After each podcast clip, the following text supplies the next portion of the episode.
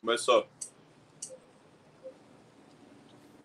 Ao vivo. Boa noite, meus queridos amigos aqui do MBL News, mais um MBL News especial feito de casa, Beraldo, Renato e eu estamos aqui. Assim, estamos procurando o corpo do Bisoto que desapareceu hoje, é, mas ainda não foi encontrado. A Jennifer está tentando entrar em contato. Talvez em algum momento o Bisoto seja encontrado e a gente tenta colocar ele vivo ou morto para participar da live. Mas em, em tese era para ele estar tá aqui.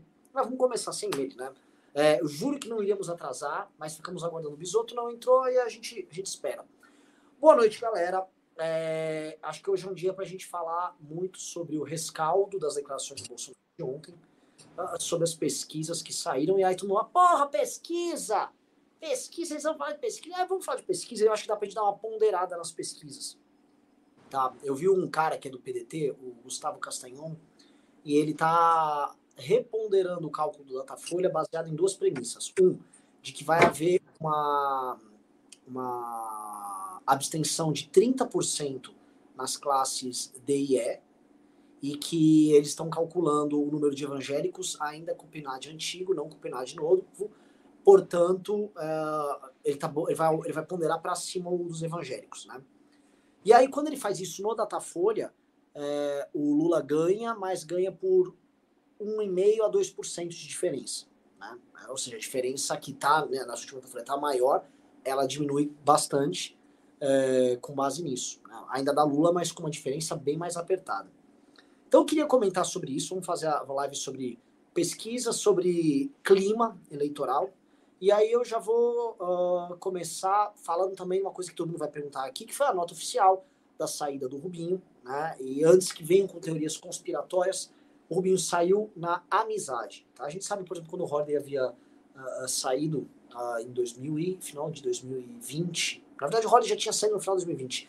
Foi pós-eleição, foi uma coisa que pegou a gente desprevenido. E foi uma coisa que foi meio que unilateral. Ele queria sair, a gente não queria que ele saísse naquele período. Agora não, a gente está com duas trajetórias, duas estratégias que a gente vai adotar diferentes. A gente vai ter que adotar uma linha muito mais ideológica por parte do MBL de agora em diante, menos uma linha política. E a gente tem essa linha que é, cara, a gente precisa criar uma alternativa é, eleitoral para 2026 todo mundo sabe que é o caminho que a gente quer construir já no congresso nosso, que vai acontecer no dia 5 de novembro. E isso passa por ter uma posição completamente uh, própria nessas eleições agora, de 2022. A gente tem que construir essa posição sólida. Uh, o Rubinho, ele difere na estratégia, não tem briga pessoal. O Rubinho é meu amigo, é amigo do Beraldo, é amigo do Renato, é amigo de todo mundo. É, não tem treta, não tem nada. É, e é isso, cara. Vamos, a gente vai continuar. Ele continua sendo o vereador que defende as nossas ideias lá na Câmara dos Vereadores de São Paulo, e o jogo vai seguir. Uh, e eu tenho certeza que nossa trajetória vai voltar a se cruzar positivamente uh, nos próximos meses e anos, tá? Então não tenham, não tenham teo, nem teorias conspiratórias, eu nem quero chamar vocês de conspiratórios que estão acompanhando a gente, todo mundo fica preocupado porque, além de ser um fundador, o Rubinho é um amigo, mas essas coisas acontecem e o nosso caminho, que é um caminho que é um caminho para ganhar e disputar eleições presidenciais um dia, é, ele demanda decisões difíceis e a gente sempre vai tomar decisão difícil, né? Eu sei que isso é, corta o coração, mas a gente a gente é desse jeito, né? É o nosso jeito ninja de ser. Então não tem nada, tem nada de errado, não não fiquem com frustrações. Ficamos todos tristes, mas já era uma decisão que estava tomada antes. Então, enfim, a gente está basicamente ok com isso. Segunda coisa que eu quero falar com vocês é já dessa questão eleitoral, tá? Eu vou abrir aqui o programa falando o que eu acho.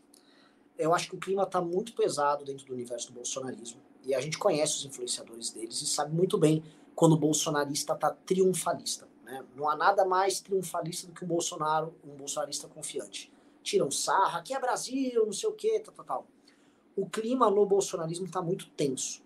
E se vocês acompanharem nas redes sociais e os influenciadores petistas na semana passada, quem estava tenso e o clima estava negativo era pro lado dos petistas no começo da semana passada. Vocês vão lembrar, teve até o Pedro Menezes, que hoje é um.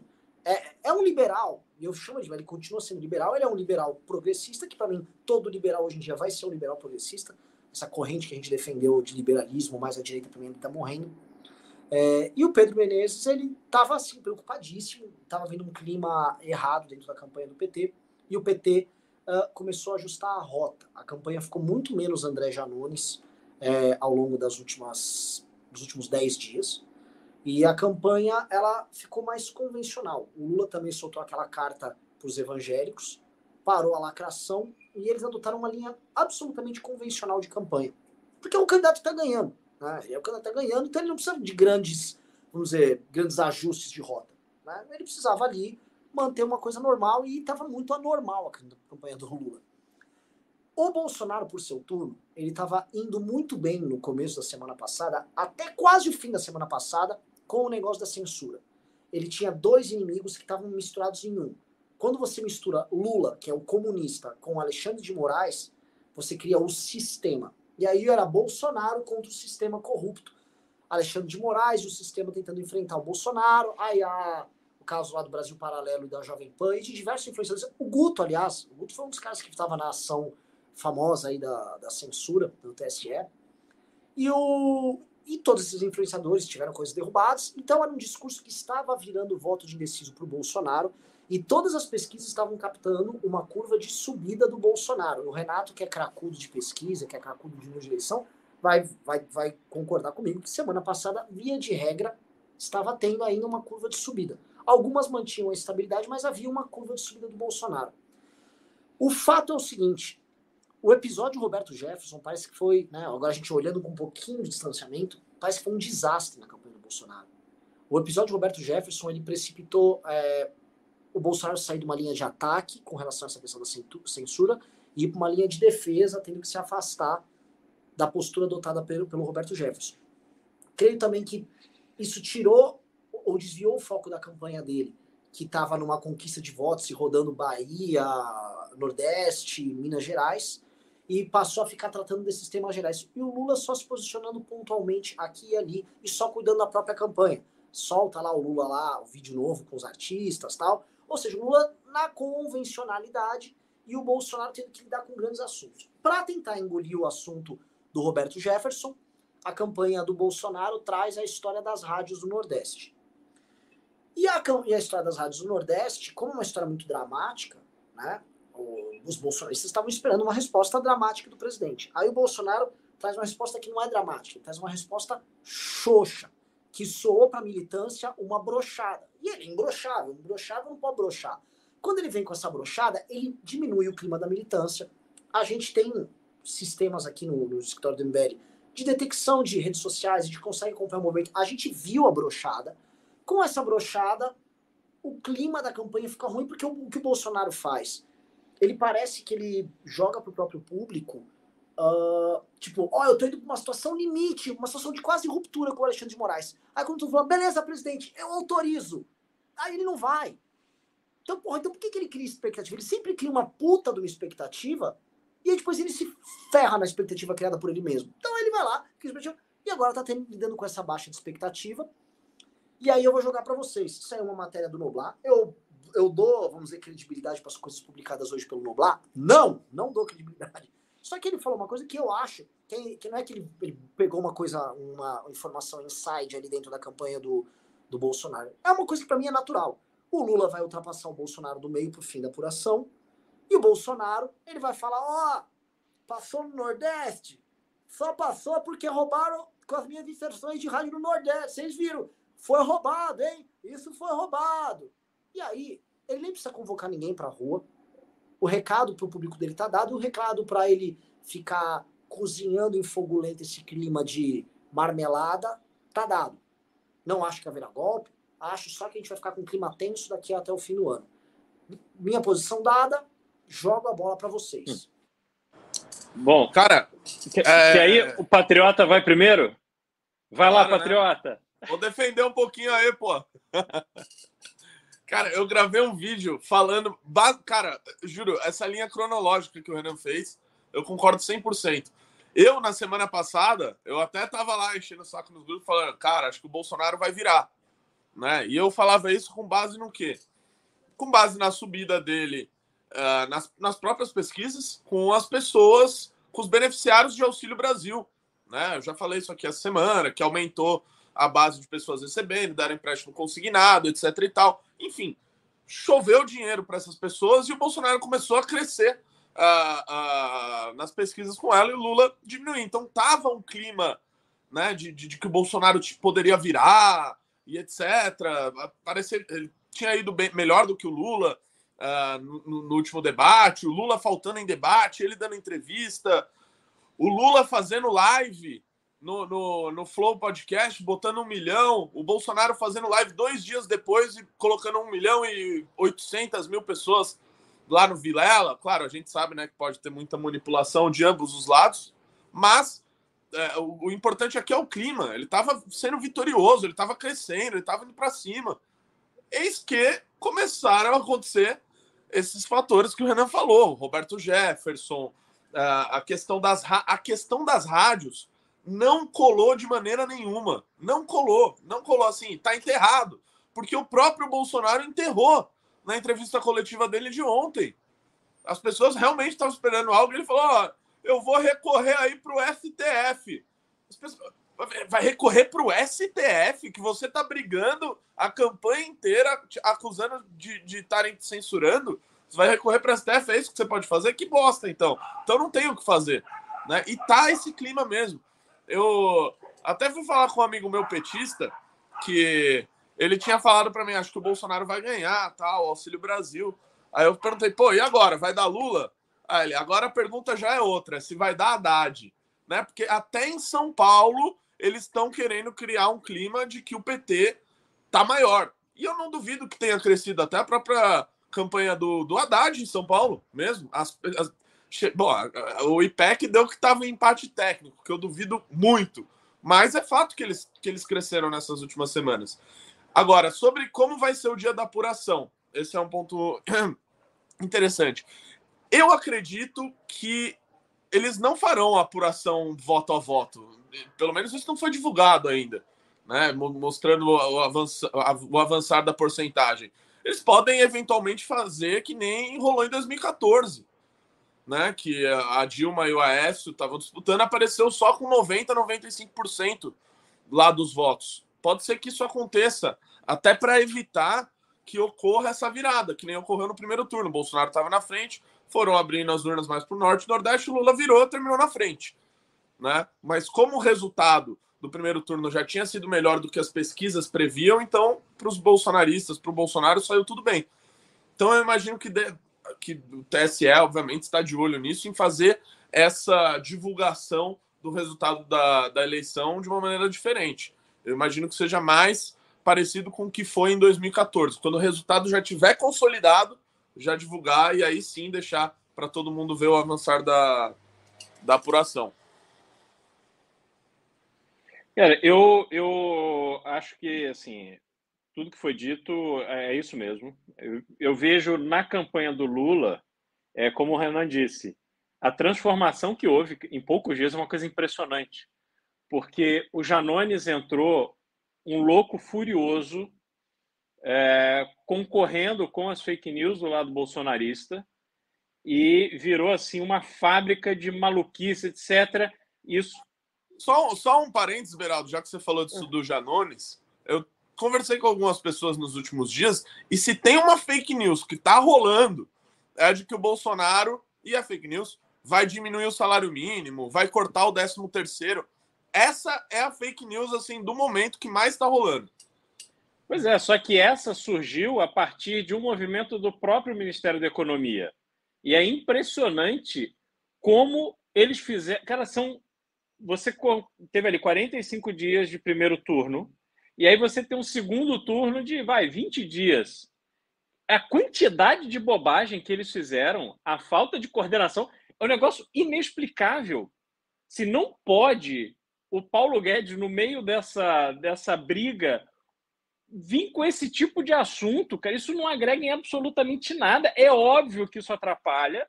E aí você tem uma máquina de fake news e de vender susto, que é o Janones, pegando cada detalhe disso e aumentando e jogando.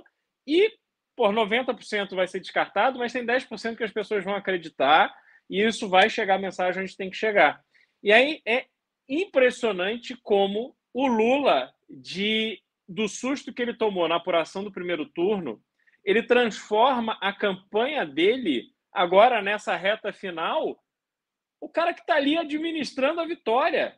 Ele não precisa fazer nada. A única coisa, o compromisso que ele tem é ir bem no debate da Globo. Ele não pode ser uma tragédia no debate da Globo. E ele está muito concentrado nisso. Por mais que ele seja muito experiente, por um lado, mas ele está porra, tá mais idoso. Os últimos debates ele foi declinando por causa do cansaço. Ele não sabe lidar bem com a questão da corrupção, por exemplo.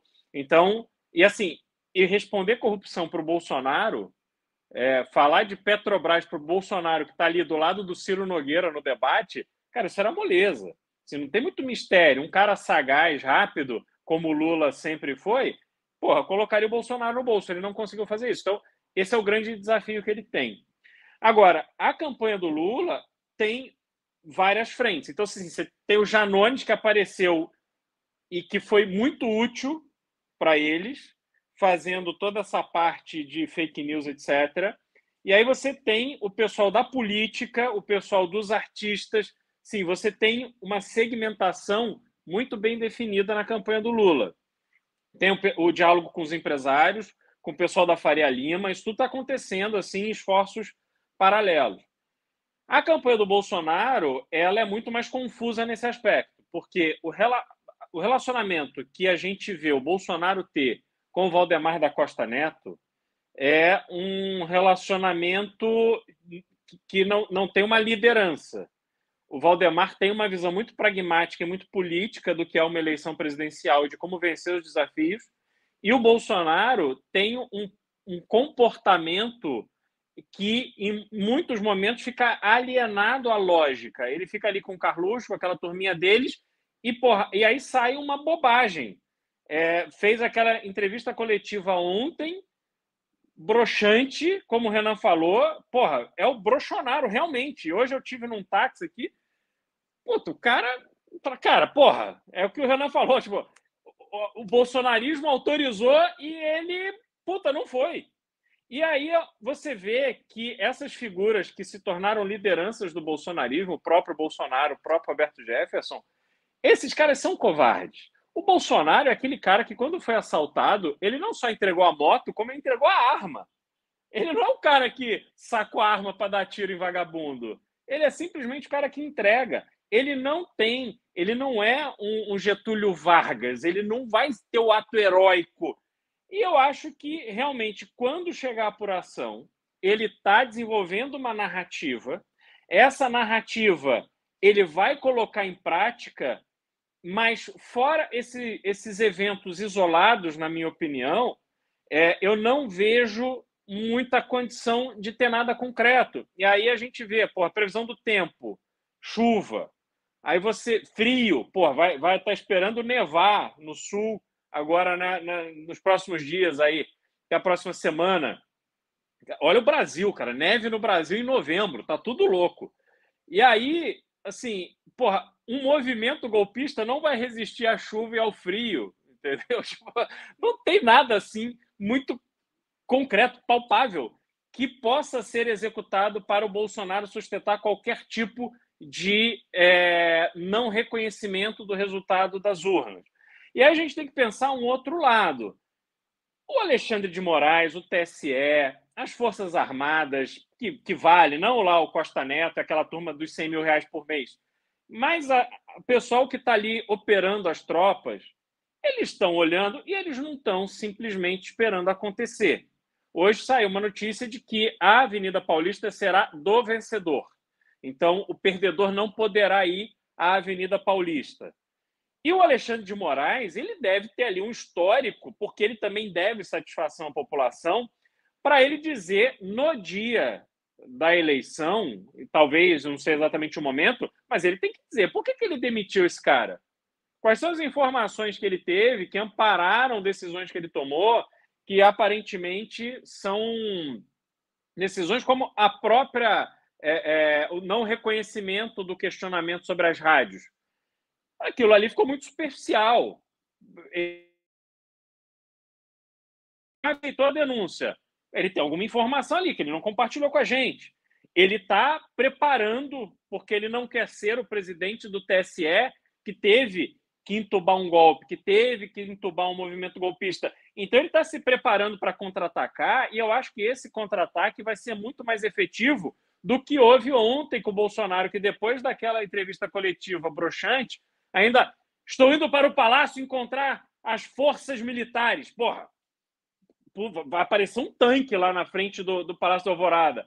E, cara, não deu em absolutamente nada. Tiveram a reunião, comeram croquete, tomaram Coca-Cola e cerveja e foi todo mundo embora. E hoje foi mais um dia, amanhã será o próximo, entendeu? Então, assim, eu acho que o bolsonarismo realmente nessa reta final é, porra, faltou, te, tá faltando tesão, entendeu? Para o bolsonarista ficar nessa garra e isso dá espaço para o outro lado crescer. E, de novo, a gente tem que lembrar, é uma conversão muito pequena de votos se comparado com o universo total. Então, óbvio que você vai continuar vendo pessoas como Renato Batista, assim, aparecendo com a sua camisa do Brasil, assim, com o seu ar né, muito patriota, mas aquele grupo de pessoas que você precisa converter voto, cara, essas pessoas não têm razão hoje para migrarem para o Bolsonaro. Vamos lá. É, gente, tá muito bom o programa. E a galera que tá assistindo, pô, like na live. A gente tá com quase 3 mil pessoas, só que só tem mil likes. Dedo no like, aí tá, tá, tá, tá, tá, tá. Vamos dar um monte de like para a gente chegar a 4 mil pessoas. Tá o programa Plau, dá aquela bombada linda. Vocês sabiam que o canal vermelho hoje, ele em horas visualizadas, tem mais do que o dobro das horas visualizadas do canal azul?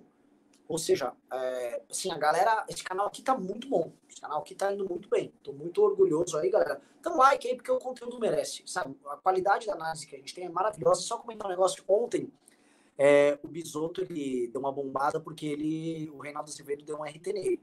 E aí, ele, ele, ele anunciou que ia estar na live, várias pessoas que, que acompanham o Reinaldo foram assistir a live.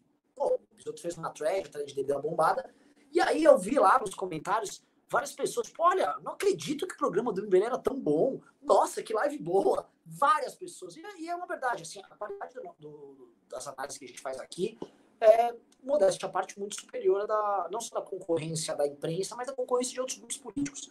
Né? Então, like aí que, que merece. Não vão encontrar um Renato e um Beraldo assim, facinho, andando no meio da rua, não. O que, que eu ia comentar? Continuando com isso. Eu acho que o, o, o Beraldo estava tava comentando isso. Quando a coisa ficou dos doidos, né? Porque, olha só, havia um momento na campanha que era ali, no fim de semana, que era a campanha do Neymar. Cara, a referência na campanha do Bolsonaro na sexta-feira e no sábado era a porra do camisa 10 da seleção brasileira a menos de 30 dias para a Copa do Mundo. Essa era a referência. O Neymar estava fazendo live com o presidente da República. Tava, tava bem. O Bolsonaro estava fazendo certinho. E mais, as pessoas estavam falando em censura do STF, do, do TSE. E, eu, e é o seguinte: a decisão do Alexandre de Moraes é bem pouco defensável, em grande medida. É difícil ficar ali defendendo o que ele está fazendo. Então, eles estavam numa posição de ascensão em pesquisas, de ganhar apoios, de lives batendo nas lives do Lula e do Neymar. Porra, era a campanha do Neymar. Não deu 24 horas. Acho que ainda estava rolando a tal da Super Live, acho que o Renato vai, vai, vai saber falar. Houve o episódio do Roberto Jefferson, domingo de manhã. Não tinha terminado a, a Super Live. O cara o cara saiu do símbolo da campanha dele ser o Neymar, o símbolo da campanha dele ser o Roberto Jefferson tacando granada, e aí Padre Kelmo. Então, por indeciso, esse fala, pô, Neymar, censura, pô, pô, o PT pode voltar, o negócio tá complicado. Aí, de repente, pá, Padre Kelmo, pá, Roberto Jefferson, o cara fala, mas cara, o cara meteu tiro na polícia? É isso? Esses caras são lei e ordem? Eu acho que o choque foi muito grande. Só que o choque não foi só o choque para o eleitor. E assim, as pesquisas estão captando uma reversão na curva de subida do Bolsonaro. E foram todas as pesquisas a captar isso. O, o pior não foi só essa reversão nas pesquisas, foi reversão no discurso e no espírito. O espírito do bolsonarista passou a ser outro. E vamos falar a verdade, eles tiveram que falar mal do Roberto Jefferson a contragosto, porque eles gostaram do que o Roberto Jefferson fez. O Constantino ter que falar mal do Roberto Jefferson do, doeu ali. Todos eles tiveram que fazer isso por ordem do Comitê Central da campanha do Bolsonaro, veio de cima para baixo, porque eles mudaram a narrativa.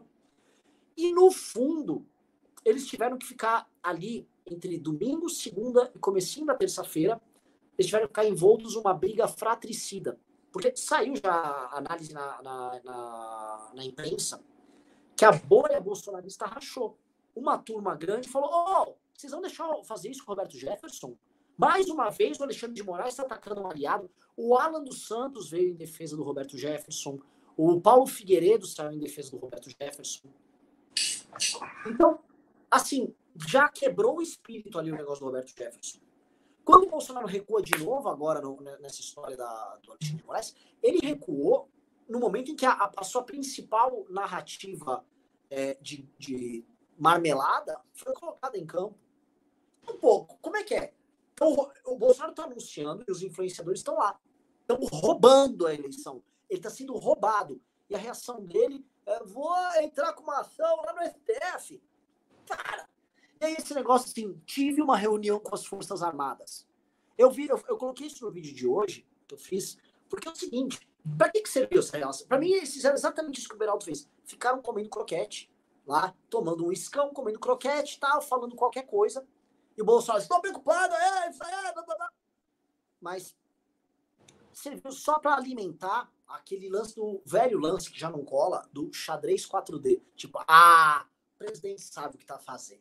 Ele, ó, o que tratar ali, segura. Segura que o homem foi deputado por 28 anos, ó. Ali, ó, ali sabe lidar com essas raposas. Que é o que eles sempre tentaram vender. O Bolsonaro é muito experiente, que é um soldado gradual, é o Rambo, né? E aí o, o, foi o Paulo Figueiredo, hoje na Jovem Pan, nojento, vergonhoso. Vocês viram o vídeo dele? Não. Não. Bom, só na. Paulo Figueiredo foi lá, né? E aí ele tava no, no programa lá do Paulo Matias, aí ele comentou: Ó, oh, eu tive acesso a essa reunião do Bolsonaro com as Forças Armadas, né? Coisas muito graves foram discutidas ali, tá? O lance é seguinte: as Forças Armadas nem o Bolsonaro vão se calar diante do que está sendo feito, porque o que está sendo feito, ele falou praticamente em, em, em termos literais, né? Só que é uma quebra da regra, né? Basicamente, o, ele disse que o Alexandre de Moraes está jogando fora da Constituição, que não existe, isso foi feito. E aí as Forças Armadas não vão permitir que isso vai acontecer. O Paulo Batista, então, estão falando em golpe, em ruptura institucional? Ele, eu não vou falar aqui o que foi discutido. Você está colocando palavras na minha boca. Aí o Paulo Batista, mas eles estão falando em ruptura institucional? Eu não falei isso. Falei só que eu não posso falar o que eu. Ou seja, claramente ele não vai falar nada, ele só vai sugerir, joga isso no ar, e aí pro Bolsonaro, pro público Bolsonaro, você fica, ai, talvez, só que não colou. Tipo, você vai nos posts dos caras. Isso, é travou. Interna. Eu travei? É, pra mim está travado sua imagem. É. Eu tô, mas eu tô Meu áudio tá normal? O áudio tá normal. Eita. Uh, tá normal? Bom, eu vou, eu vou sair e vou voltar. Deixa eu sair e voltar. ah. pra mim já Agora... tava faz tempo ele parado, mas o som tava normal. Não, mas deu uma sumida aqui, eu achei que tinha cortado, mas talvez tenha sido a minha internet. Mas enfim, essa, essa história do, do Paulo Figueiredo fica parecendo a mesma coisa do Chaves lá do, do Onix em, no debate com, com o Eduardo Leite. É. É... Voltou, é, né? É, voltou. Voltou? Tá ruim ainda? Ou... Tá bom. Não, tá bom. Agora tá melhor. Ah, ótimo. Desculpa aí, galera. Eu não lembro onde eu estava com o raciocínio, onde cortou. Não, você tá falando do Paulo Figueiredo, da, da, da... Que ele teve falando... acesso à reunião. É, a reunião. É, e que ele não ia falar nada numa de Onix. Que ele isso. não ia falar, você que está dizendo. É, ele ficou nessa. Então, assim, isso claramente é aquele truque que ele já vem usando há anos, anos, e que já não está colando, que a militância fala, pô, falta três dias para eleição. Se vocês não forem agir logo, né, hoje é quinta-noite, faltam dois dias, dois dias na prática para eleição. Né? Falta campanha sexta, campanha sábado. Se não vou fazer nada na prática sexta-feira, não vou fazer uma porra nenhuma. E acabou. Então, não tá rolando mais o truque. Então, isso mexe. Eu acho que o espírito. Você ir para uma final de Copa do Mundo com o espírito quebrado é muito ruim. É, e, é. e, você vê, e você vê a briga que deve estar tá lá, né? Porque, assim, dos dois últimos grandes erros, um veio do Roberto Jefferson, ou seja, da ala maluquinha. O das rádios veio do Fábio Faria, ou seja, veio da ala do Centrão. Então tá todo mundo assim errando e deve estar tá um culpando o outro e isso obviamente fica claro para as pessoas que estão vendo, né? O clima fica ruim. Mas eu não acho que essa, essa das rádios veio do Centrão, não. Eu acho que isso é coisa lá do Luciano, que aliás teve a conta suspensa pelo Twitter, não sei se ele já estava, mas. Ah, mas quem fez o anúncio dessa foi o Fábio Faria, né? Não, pois é, mas é porque eles compraram essa narrativa junto com o Fábio Weingarten de que isso poderia ser um argumento útil é, para gerar essa narrativa para o Bolsonaro. Eu, eu, não faz muito sentido o, o PL é, ser o mentor dessa acusação. Até porque a acusação foi extremamente mal feita. Você falar que tem não sei quantas mil horas é, de perda de, de inserção, e aí você apresenta um negócio de oito rádios que as próprias rádios dizem: não, está aqui minha gravação e isso não aconteceu. Tem rádio que eles estão dizendo que deveria ter feito inserção durante o próprio horário eleitoral. Porra, obviamente, se está tendo horário eleitoral, não vai ter inserção. Então, ali foi tudo muito aloprado e eu não acho que é, a parte política da campanha embarcaria nisso. Eu acho que ali foi a mesma. Foram os maluquinhos também, entendeu? Agora, uma coisa que a gente precisa pensar é o seguinte: é, teve a, o resultado com uma eventual derrota do Bolsonaro. É, ele será presidente por dois meses. E aí tem toda uma questão, assim, o que ele usou de estrutura pública para fazer campanha é um negócio absurdo. É, o próprio Fábio Faria, que continua ministro, é, vários ministros andando para cima e para baixo para fazer campanha para ele é, durante o exercício da sua função, o uso do próprio palácio. Então, assim, é, é ele cometeu uma grande bisoto, o homem da ah. camisa vermelha. Temos agora um, uma, um, participante com camisa vermelha e o outro com uma camisa patriótica. Puta, tá lindo isso aqui. Prometo que não foi combinado, juro, juro. é, Pessoal, pra... like na live agora dobrado, hein?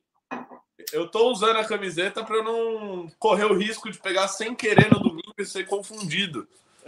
Entendeu?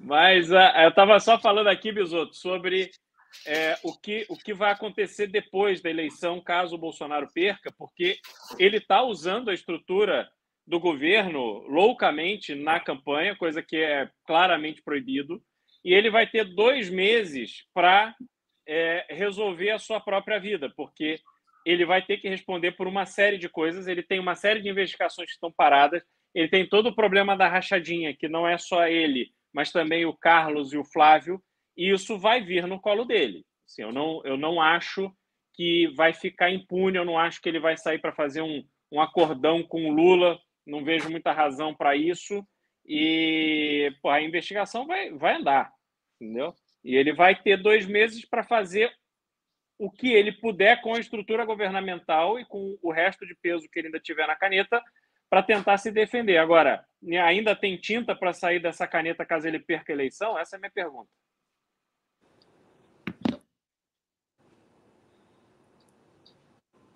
Vai, Bisoto, agora é contigo, né?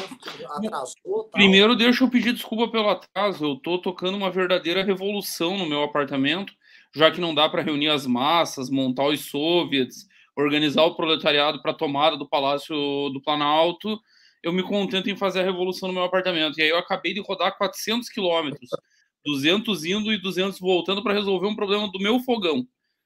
Só um fogão me custou 400 quilômetros de estrada, e aí eu acabei me atrasando. É um trânsito infernal. Florianópolis é uma piada, né? A única capital do mundo que você tem um único acesso. É uma entrada e uma saída. Então aqui o, o trânsito é um inferno. Antigamente tinha horário, que o trânsito era o inferno para entrar e para sair. Agora é o dia inteiro, é o tempo todo, não existe mais horário bom de, de entrada e saída na ilha. Dito isso, sobre o Bolsonaro e o que acontece no pós.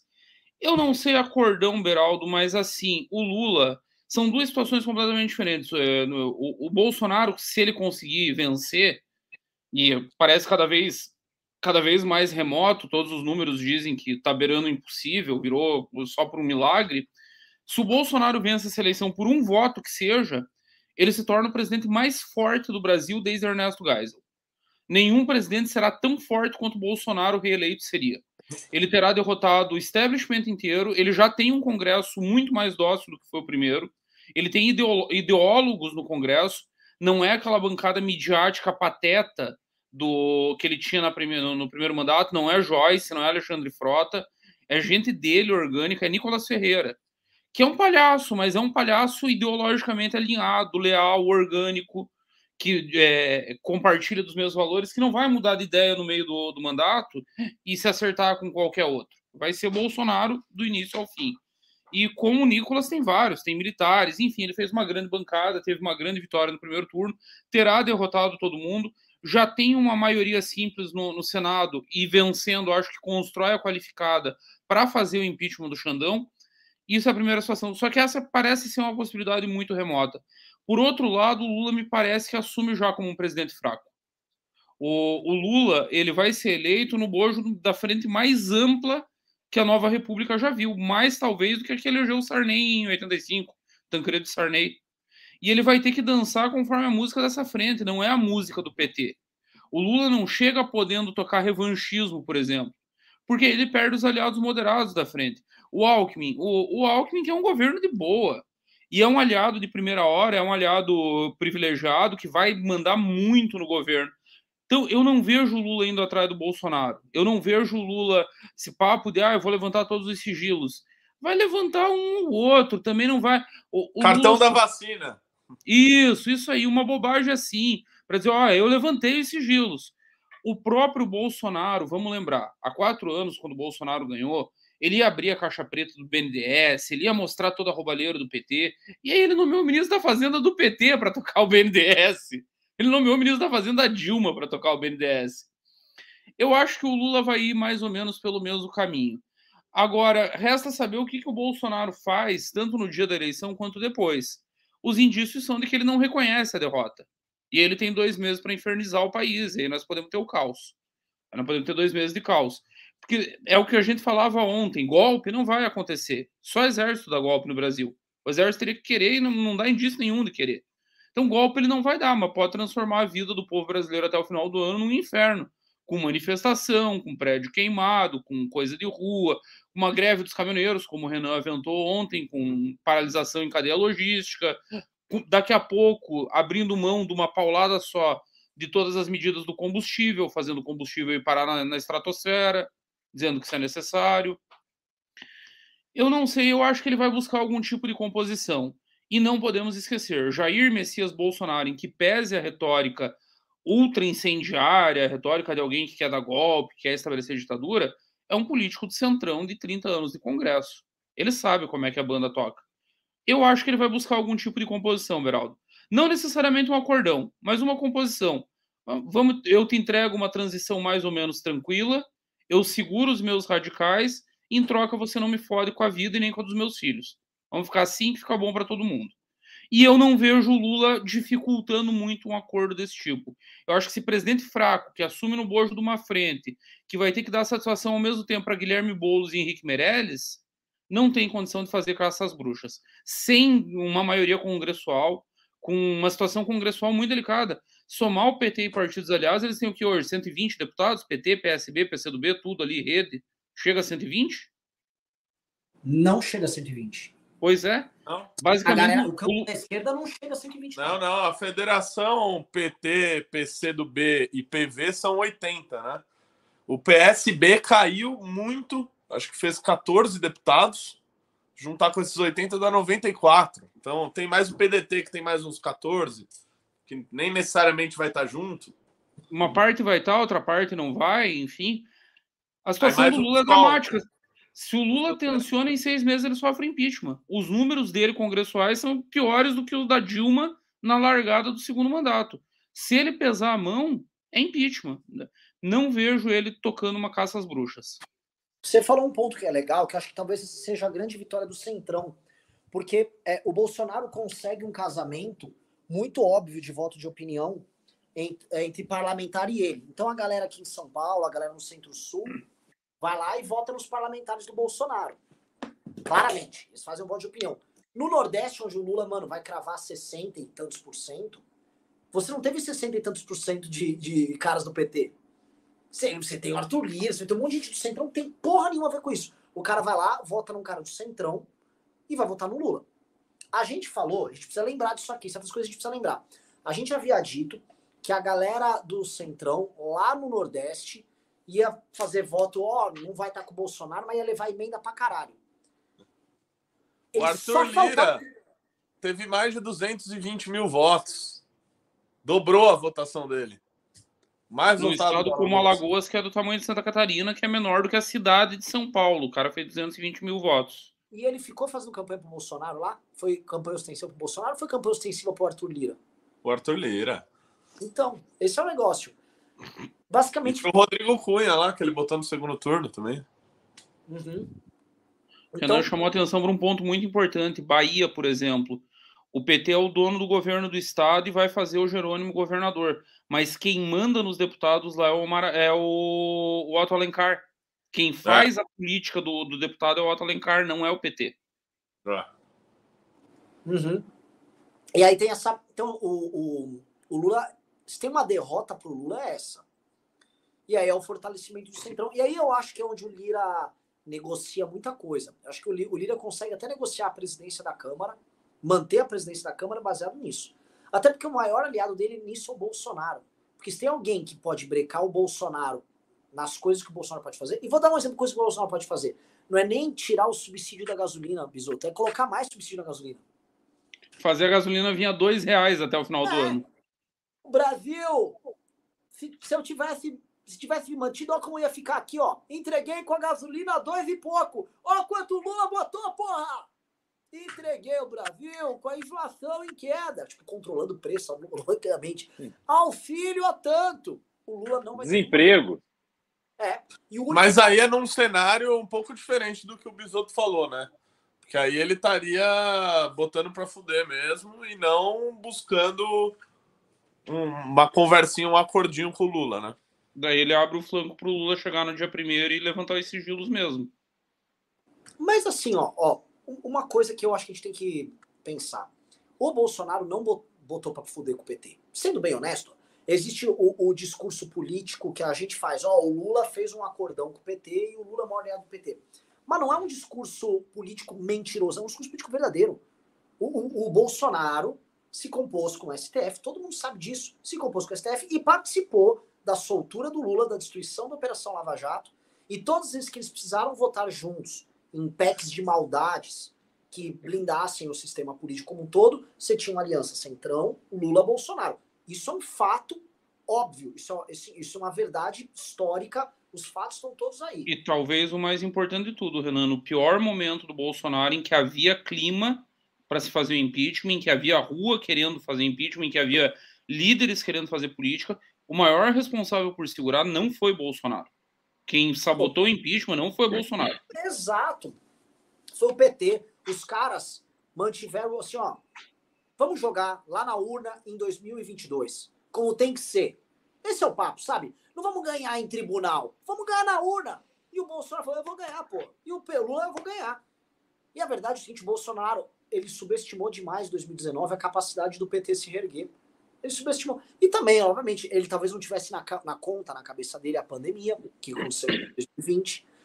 E também, enfim, né, a pandemia, para muitos, foi oportunidade, para outros foi, foi desgraça. É, mas, o Bolsonaro caminho mais burro na pandemia. É, quanto, quanto que.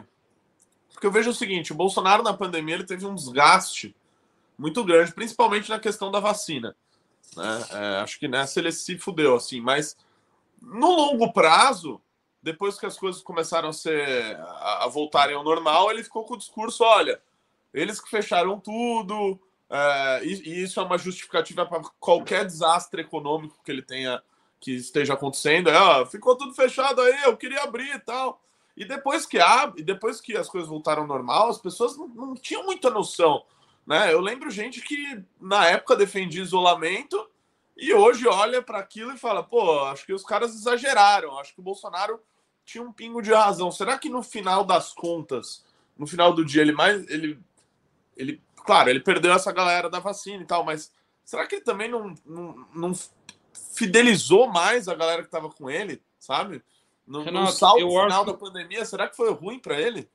Eu acho o seguinte: eu, eu tenho um ponto sobre a pandemia. O, o problema foi o modo como ele fez, não exatamente o que, o que ele fez. O Lopes Obrador adotou uma postura muito semelhante no México, só que sem o estroinismo. O que, que para mim, o Bolsonaro perdeu na pandemia foi uma coisa só que está tirando a eleição dele. A vantagem é mais ou menos essa: é o público feminino. Mulheres querem segurança. Mulheres não querem aventura. Mulheres não querem arriscar o pelo dos seus filhos e maridos na rua quando a TV está dizendo que eles vão morrer. E ele propôs arriscar. Posso falar onde o Bolsonaro está perdendo a eleição? É, de acordo com o Datafolha, e a gente pode até, ó, vamos discordar do Datafolha, mas de acordo com o Datafolha, tá 48 a 44 no Sudeste, gente. Porra, 48 a 44 no Sudeste, o Aécio fazia mais. 48 a 44 é muito pouco. Em São Paulo, o Aécio deu-lhe um cacete no, no, no, na Dilma. O Bolsonaro não tá dando um cacete, ele tá. Ô, Renan, é só você ver a quantidade de voto Tarsila que tá tendo em São Paulo. Sim. Pô, eu acho que esse voto Tarsila vai ter pra caralho. Vai ter pra caralho, porque o cara, o cara vai votar no Tarcísio porque conhece o Haddad, o Haddad Sim. foi mal prefeito e vai votar no Lula. Né? E, e vê o Tarcísio diferente do Bolsonaro, porque ele não entrou nessas piras. Né? É. De, de... Então, Agora, só fazer uma observação. É que se eu, se eu ia matar aqui, hum. o resquício da pandemia tá no Sudeste, a meu ver. O resquício da pandemia tá assim. Ora, se fosse o, o recorte clássico antipetista no Sudeste, São Paulo tava puxando assim o Bolsonaro quase 65, 68%. Não tá, cara, tá assim, um pouco acima. Então o Bolsonaro até hoje não recuperou isso e ele tá perdendo no Sudeste. E aí no Sudeste, assim, no Nordeste tá igual como sempre foi, e o Bolsonaro até andou melhorando nas capitais, em algumas cidades grandes. O Sudeste ele ganha, mas não com a mesma diferença. E essa é a novidade que está fazendo com que ele perca a eleição. É, mas eu vejo que a soltura do Lula e essa composição que houve com o STF ali atrás era justamente porque ele tinha uma visão clara. A gente precisa lembrar que o Bolsonaro fez a campanha toda de 18 dizendo que não seria candidato à reeleição. Ele assume o poder e começa a tratar da reeleição.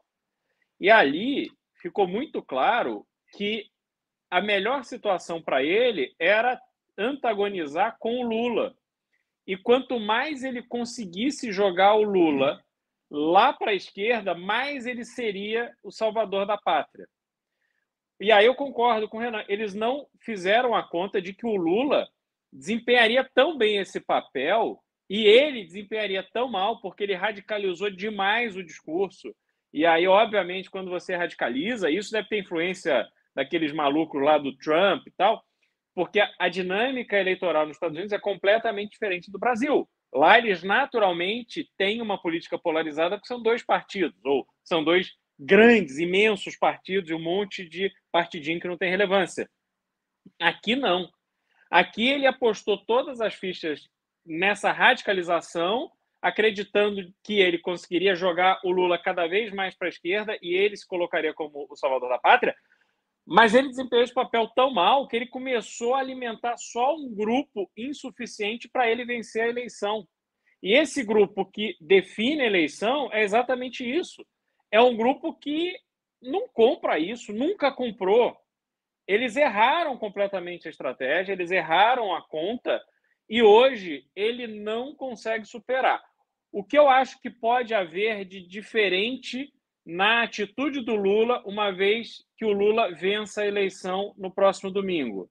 É que o Bolsonaro ele é a figura central de um movimento que gera instabilidade no governo dele. E o Bolsonaro, uma vez atacado, ele não vai ficar liderando grandes manifestações porque ele não vai ter tempo nem cabeça para isso, ele simplesmente não vai ter dinheiro. O Bolsonaro será um desempregado. Então, ele não vai ter mais os, os empresários bancando tudo, porque isso vai perder o seu momento. Acho que vai ter novas lideranças vão surgir e rei morto, rei posto.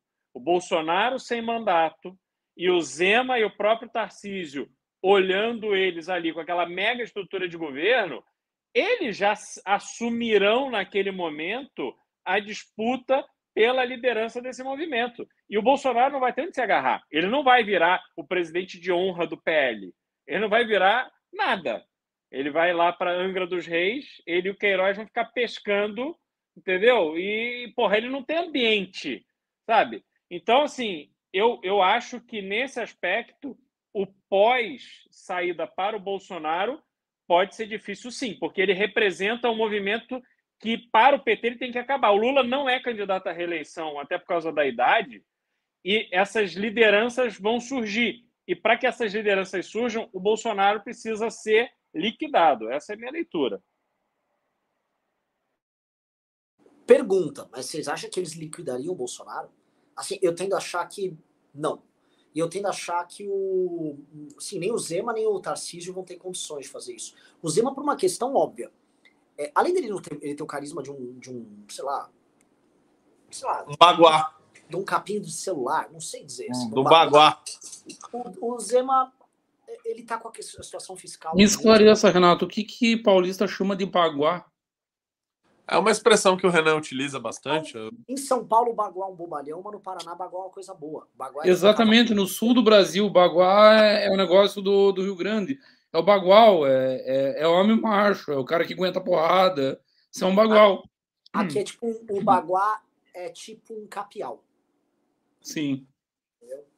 E aí o, o, o o que acontece? O...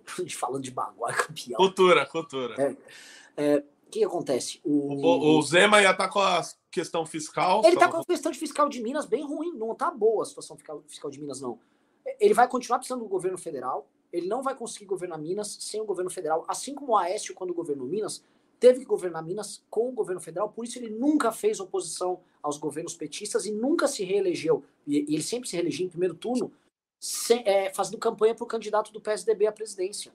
Ó, o Bisoto e o Beraldo vão lembrar bem, porque era a grande reclamação do PSDB nas eleições de 2006 2010, era que o Aécio era um puta de um sonso, que ele ganhava as dele e, ó, ficava quietinho. Lulécio.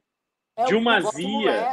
Voto Dilmazia. Em 2010 ele botou o, o Anastasia só no, só no Rebolation ali, fazendo, fazendo dobradinha com o Mas também por uma questão assim óbvia. Minas depende do governo federal. Minas não consegue se soltar do governo federal, assim como o Rio Grande do Sul também não conseguia. Então, eu, eu, não, eu, não, eu não vejo assim. São Paulo sempre conseguiu, São Paulo sempre tem uma situação fiscal, econômica própria, mas o que o PSDB. Gente, vamos lembrar, o PSDB sempre tentou lançar o governador de São Paulo para a presidência e ele perdeu todas as vezes.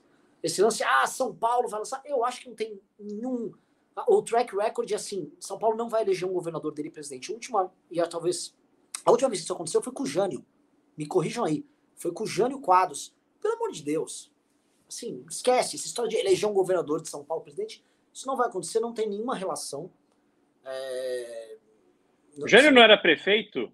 Ele foi de prefeito para presidente? Prefeito por Ele não cumpriu nenhum dos mandatos. Ele foi deputado estadual no Paraná, ele abandonou o deputado estadual no Paraná, foi virar vereador na capital em São Paulo, virou deputado estadual em São Paulo, aí virou, pre... virou governador, prefeito, governador, sempre, sempre abandonou mandatos. Ah, ele começava, pulava e ele fazia uma coisa: ele começava, protocolava, sei lá, mil projetos, trabalho sem parar, trabalho, trabalho demais, e aí pulava de mandato, tá, tá, tá foi uma trajetória meteórica completamente vazia até a presidência da República. é, é Não louco. fala assim dele perto do Augusto Nunes, que o Augusto Nunes chora. Ah, é? Você não sabia? Não. O pai do Augusto foi um dos coordenadores da campanha presidencial do Jânio. O Augusto fala do Jânio quase se urinando de, de tanto tesão que ele sente. É, o Jânio era um gênio. Isso é um fato. É, o Jânio fez Sanfran, e aí, assim, até hoje, tem histórias que, que, se contam na faculdade das aventuras do Jânio. O Jânio, o Jânio assim, ele era um gênio da comunicação. Um Não cara... é de hoje que a Sanfran produz loucos. Jânio Quadros, Janaína, você. a Sanfran, mano, assim, é só bosta que sai de lá. Teve o Temer também, né? Ah, assim, saiu o presidente Temer lá também. É, saiu um Temerzinho, mas saiu o Augusto de Arruda Botelho agora, entendeu? Foda. É, é, belichão. Continuando aqui uh, expectativas. Agora eu preciso falar. Ah, o Augusto não saiu de lá, não, viu? Não. Ele se vende como um cara de lá. Não, não é de lá, não. Eu recebi, inclusive, quando ele me processou, ele me processou no criminal ainda. Eu recebi informações de que não é, não é bem isso, não, cara. Ele estudou Ah, em é? qualquer, qualquer unisquina aí. Bom, os depoimentos acerca do desempenho é, de causídico dele aí são, são bem. Ele é muito mais um marqueteiro do que qualquer outra coisa. Eu gosto muito do desempenho dele como empreendedor. Me contaram na- há poucos meses de alguns empreendimentos dele antes dele entrar na, na vida do direito propriamente dito. Ele é um empreendedor ousado, com empreendimentos ousados. Ah, é? Pois é, mas assim, não vamos ficar falando de coisa pequena. né? que não, o cara. é, Esse aí, pelo amor de Deus, cara. Agora eu quero comentar um negócio com vocês. Eu acho. normalmente, eu acho que vai passar o período eleitoral, tá? Vai passar agora o domingo. E o bolsonarismo vai tentar a guerra. O bolsonarismo, não o Bolsonaro. É, e a gente não tá dando o peso psicológico ainda da situação. Se coloque na cabeça desses milhões, eu tô falando milhões de brasileiros que estão completamente fanatizados pelo Bolsonaro. O Bolsonaro foi a razão de existência da vida deles. O Bolsonaro foi o tema que motivou a vida deles. As pessoas decoraram a casa deles, fizeram festa de aniversário com coisa do Bolsonaro. As pessoas têm tábua de cortar carne do Bolsonaro, elas têm faca do Bolsonaro, elas dançam a dança do Bolsonaro. Cara, essas Elas pessoas. vêm Jovem Pan o dia inteiro. Exato. Essas pessoas perderam a razão de ser, cara. A, a, a- gente tá falando aí, é muito mais de 5 a 10, é uns 10 milhões de pessoas. Talvez até um pouco mais. Até É, é muita gente que, porra, assim, o mundo delas caiu. E a gente não tá, assim, quer dizer, eu tô, tô tentando é, ver o que, que esses caras vão fazer, porque nunca foi sobre o Bolsonaro liderar elas. Eu tava comentando com o Ricardo hoje no escritório, assim, né? Assim, que merda de país é o nosso, né? Tipo assim, se eu sou um gringo, imagina, tem esse Bolsonaro enfrentando o Lula. Ele é um grande líder populista. Sabe, o Bolsonaro teria feito um puta de um discurso ontem. Ia chegar naquele microfone lá. Estão! Estão nos derrotando com mentiras! Eu vou enfrentar o sistema e vou derrotar junto com vocês, como derrotamos em 18. Vamos virar mais voto. Ele tinha que dar um discurso pra cima. Ele é um merda. O Bolsonaro é um bosta. Ele é um puta de um medíocre, um cara fraco pra caralho. Ele é um líderzinho de quinta categoria. Esse cara é um bosta. E aí, essas pessoas ficaram vivendo o sonho de um bosta. E quem carrega o Bolsonaro são muito mais essas pessoas com o vazio existencial delas do que o Bolsonaro carrega elas. O Bolsonaro não faz nada que é inspirador. O Bolsonaro não é um líder inspirador. O Bolsonaro não é um líder. Nem um líder ditatorial. Ele não é nada. O Bolsonaro não é um líder. O Bolsonaro é um, é um avatar que os caras ficam depositando esperança nele. Eu lembro, eu sempre, ó, já falei isso várias vezes no News, eu não gosto de ficar me repetindo porque você- isso é sinal de que você tá ficando velho. Mas eu vou repetir. Pra mim, um grande choque pra mim foi quando eu conheci o que era o Brasil, foi a vitória do Bambam no Big Brother de 2001 ou 2002. A vitória do Bambam me chocou. Puta que pariu, Renan. Você vai, você vai criticar a vitória do Bambam, a- o, o evento Vou. seminal mais importante que abriu o século XXI no Brasil. Um homem que é o povo brasileiro, sensível, que Exato. chorou com a Maria Eugênia. Vai criticar o homem que chorou pela perda da Maria Eugênia, pelo amor de Deus. Porque aí Não, eu- e, e- eu e essa é uma o análise muito peculiar, porque a maioria costuma falar que isso começou no Marcelo Dourado, já no BBB 10. Não, O Renan vai lá o. Marcelo Dourado como um cara, é, como é assim, um, um contestador, politicamente O correto. Marcelo Um Dourado Inclusive, é um negócio. Tem, tem umas coisas muito passado. paradoxais. Você vê que política tem muito mais de estética do que de propriamente conteúdo. O Marcelo Sim. Dourado é petista. Só que para mim o Marcelo, Bolso... o Marcelo Dourado é a primeira Desculpa. vitória bolsonarista do Brasil. A estética é a mesma. É o estilo tiozão brigador que xinga todo mundo, que fala merda, que conta piada inconveniente no churrasco, que acha isso engraçado. Mas sabe o que eu, eu ia falar do Bambam? O Bambam é o seguinte: as pessoas votaram no Bambam porque falaram que ele era humilde. E elas se viam naquela mediocridade que o Bambam tinha e na dificuldade do Bambam lidar com o mundo ao redor dele. O Bambam, na dificuldade de lidar com o mundo ao redor dele, ele fez um amigo imaginário que tinha a mesma capacidade dele, que era uma, uma vassoura. E aí o Bambam tinha afeto por aquele boneco imaginário, sacou? Pô, o cara ter afeto pelo boneco imaginário mostra assim, cara, as pessoas do Big Brother dele já são complexas demais pro Bambam. E aí, quando o Brasil se compadeceu com o Bambam e falava, ele é humilde, eu falei, eu tinha acho que 18 anos, eu falei, fudeu. Fudeu. O que, que eu tô fazendo aqui, meu velho? Aquilo foi um dos primeiros espantos meus da minha vida. Eu fiquei assim em choque por vários dias. Eu, caralho, caralho, o que, que eu tô fazendo aqui? O que, que é o lance? Toda vez que me vem a, a, o Bolsonaro, eu me lembro do Bambam. Porque, obviamente, que as pessoas não iriam eleger um líder excepcional, sabe? Não é, nunca foi sobre um líder que ia. No... O, Bolsonaro não é um Hitler que, tipo, que pegava as massas, ele não é um Stalin, ele não é um Lenin, ele não é um Trotsky, ele não é porra nenhuma, ele é um Bambam. Oh, olha só! tá ligado? E é isso. E as pessoas só gostam dele porque ele é humilde. É, meu. Os caras se veem no Bolsonaro. O lance é, ah, o Bolsonaro tá indo enfrentar o sistema. Ele não tá, ele não fez nada. O Bolsonaro não fez porra nenhuma, ele sempre perde no final. Ele sempre perde. E que as pessoas pegam aquele avatar e, no fundo, as pessoas são Bambam e o, Bo, o Bolsonaro é a, é a, Maria Eugênia, eu lembro o nome, era, era, era a, a, vassoura deles, que era a projeção ali. Ah, o Bolsonaro é como eu. O Bolsonaro é. me entende. Cara, que coisa genial. Esse, esse corte tem que ir pro, pro canal de cortes. Isso foi muito genial. Mas não é verdade. O, o Aldo Rebelo, o Aldo Rebelo, no livro dele, O Quinto Movimento, ele inicia lá, quando ele começa a falar da infância, ele diz assim: Quando me entendi no mundo, estava em cima de um cavalo. Renan Santos, quando lançar o livro amarelo, ele vai iniciar. Quando eu entendi o mundo, eu entrei em choque com Maria Eugênia e Kleber Bambam. É, cara. O Kleber Bambam me chocou. Eu indo para a faculdade de manhã, no dia após a vitória do Bambam, atônito. Atônito absolutamente em choque. Meu mundo caiu. Eu fiquei, que, que, que, que Brasil é esse, cara? Não, e a humildade dele acabou também numa velocidade muito grande. Conforme veio a fama, conforme veio a grana, e é. aconteceu exatamente a, a, mesma coisa com o Bolsonaro. É. Entendeu?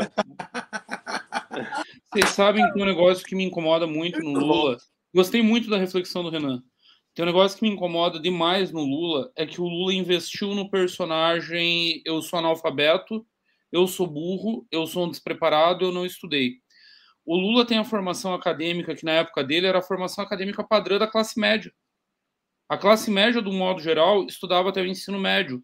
O Lula estudou até o ensino médio, fez ensino técnico, que foi uma opção dele de fazer o ensino técnico quando seria o ensino médio e virou torneiro mecânico. O salário do torneiro mecânico, vocês podem pesquisar hoje, é um salário que está muito acima da média brasileira. Hoje deve estar em sete contos de salário inicial um torneiro mecânico. Na época, o Lula recebia ainda mais, porque a indústria brasileira estava aquecida, é o auge da indústria automobilística, faltava mão de obra. Quando o Lula vira liderança sindical, ele vai fazer curso nos Estados Unidos, na FLCU. O Lula fala espanhol fluentemente e entende inglês. E ele se vende como essa figura ah, é porque eu sou, eu me chamavam de anarfa, porque eu não estudei, porque eu não tenho um diploma. É ele nasceu analfabeto, esse é o problema. Não, é, essa foi a mãe dele, Beraldo, você está confundindo. Foi a dona ah. Lindu, que é uma mulher que nasceu analfabeta.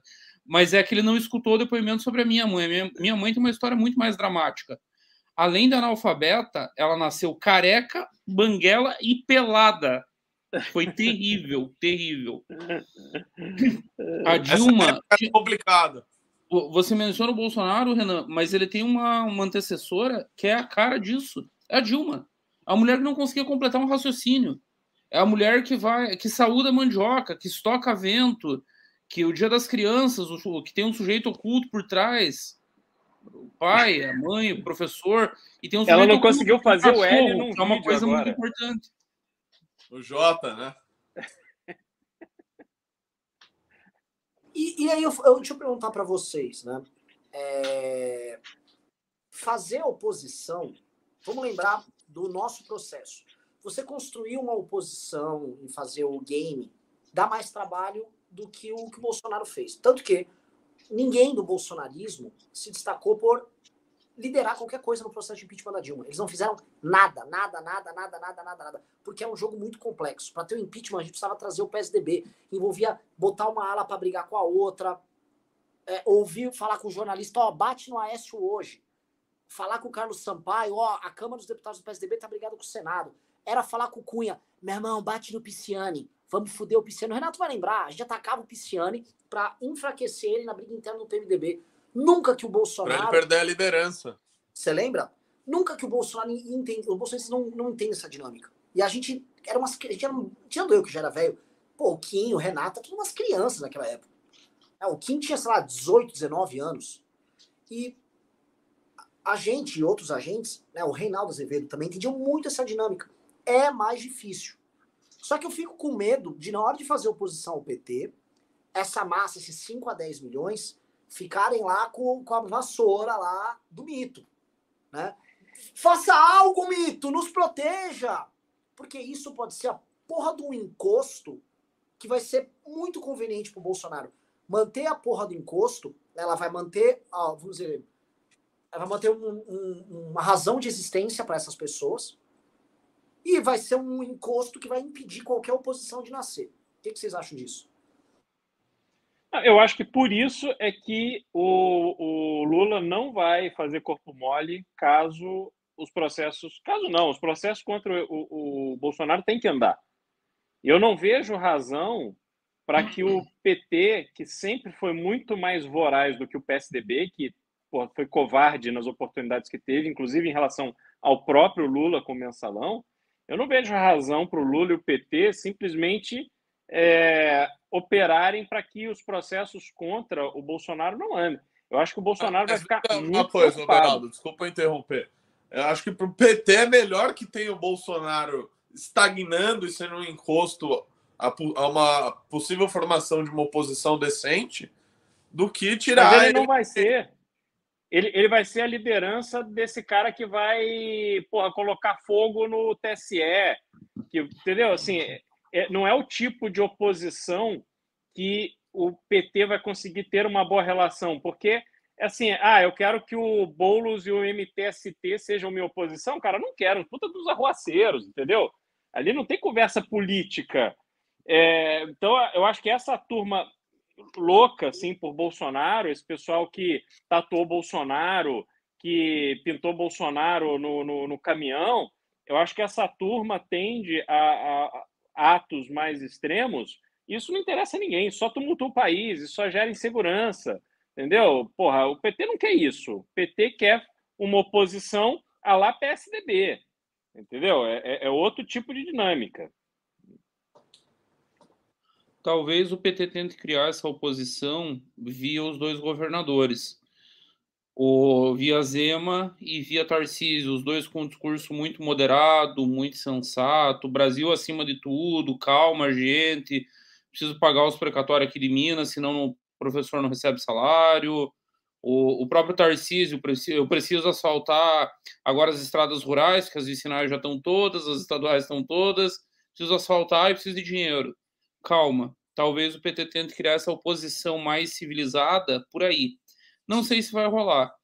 Eu parto da tese que o bolsonarismo segue. Acho que o líder não será o Jair. Eu acho que o Eduardo assume essa liderança ao natural. O Jair vai dizer que tá velho, tá doente, precisa cuidar da Michelle, precisa cuidar Cara, do... Eduardo é um imbecil, Bisoto. Mas é um imbecil trabalhador e com iniciativa, Beraldo. Ele é burro, ele não tem capacidade intelectual, mas ele trabalha. Ele criou o CIPAC, ele roda o país, ele tem contatos. Você acha, Acho, acho. Eu acho que ele é um burro trabalhador. Ele é um burro dedicado. Ele não sabe o que fazer, Renan. Se ele soubesse, ele nadaria de braçada. Mas ele faz. Mesmo assim, ele investe, ele levanta dinheiro, ele fala com o empresário, ele vai no interior dos estados, aqui em Santa Catarina, ele tem muito contato, Rio Grande do Sul ele tem contato, Paraná ele tem contato. O que, que o Eduardo vai fazer com isso, com uma eleição perdida? Eu acho que ele vai assumir o vazio deixado pelo pai. Porque o Jair, além de tudo, todos nós sabemos, ele é vagabundo. Além de tudo, ele é vagabundo. Ele não gosta do, do batente. O Jair não vai rodar Brasil, o Jair não vai fazer nada. Eu acho que o Eduardo vai tentar emergir como a figura. Ele vai tentar virar a Maria Eugênia dessas pessoas. Não, mas aí ele, aí ele vai virar o bolos da direita. Quando a gente chegar em 26, vai ter esses extremistas que vão ser representados com uma figura é, esquisita dessas mas à direita, quem vai disputar para ganhar, eu não acho que será alguém vindo desse núcleo. Eu acho que a direita que vai produzir Boulos, novos líderes. O Boulos não tem 10 milhões de apoiadores. O Boulos não tem 10 milhões de malucos tatuando ele no, no, no corpo. É, eu Bolsonaro acho, tem. Eu, eu, eu, não acho que o Eduardo é tão trabalhador assim.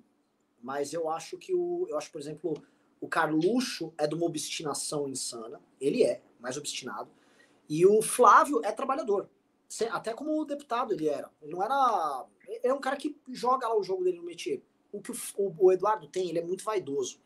E eu tô sentindo o Eduardo completo. Vocês viram o desempenho do Eduardo? Falando eleitoral. Vocês viram o que o Eduardo ficou fazendo nos últimos meses? Percebam, ele grudou com os caras da Argentina. E ele fica rodando por aí com os argentinos. Completamente. Os caras pequenos da Argentina, completamente sem sentido. Sim, um terço das postagens dele é sobre coisas internacionais. Ele ficou fissurado, que ele ficou amigo daquele Tucker Carlson lá da Fox. Entendeu? Porque, porque, porque ele, é um, ele é um deslumbrado do caralho. Então ele adora a ideia de que respeitam ele, que ele entrou em algumas altas rodas. Ele é o cara que ficava indo atrás do Trump.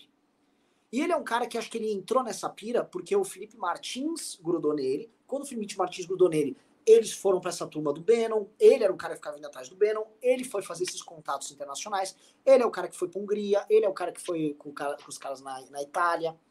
O Eduardo é o cara que é o deslumbrado, e ele é deslumbrado a ponto de, na campanha, ele não ter feito muita coisa útil pro pai dele. Se vocês prestarem atenção, aqui em São Paulo, quem tocou a campanha do pai mesmo, dos deputados, foi a Carla e o Salles. Esses caras fizeram campanha mesmo. O, é, Eduardo, o Salles, principalmente. Essas o... casas Bolsonaro tal, era tudo ele que tocava. O Eduardo. Sim. Ah, até o advogado lá que acho que perdeu. Aquele... O Acef. Ele ganhou feio. ou perdeu? Perdeu feio. Ele perdeu feio. Mas fez campanha pra caralho. Tá, vocês estão me dizendo que o Acef foi candidato? Eu nem sabia dessa. Foi, fez uns foi. dois mil votos. Meu Deus. Muita campanha pro Bolsonaro. O... Aquele idiota que saiu pra estadual, o Tomé É, todos. Mas o Tomé Abduch fez campanha. O, o Eduardo, porra, eu, eu, ficava falando, o que, que o Eduardo tá fazendo? Porque eu ficava vendo uma campanha que a gente tinha que ficar comparando com os candidatos que concorriam.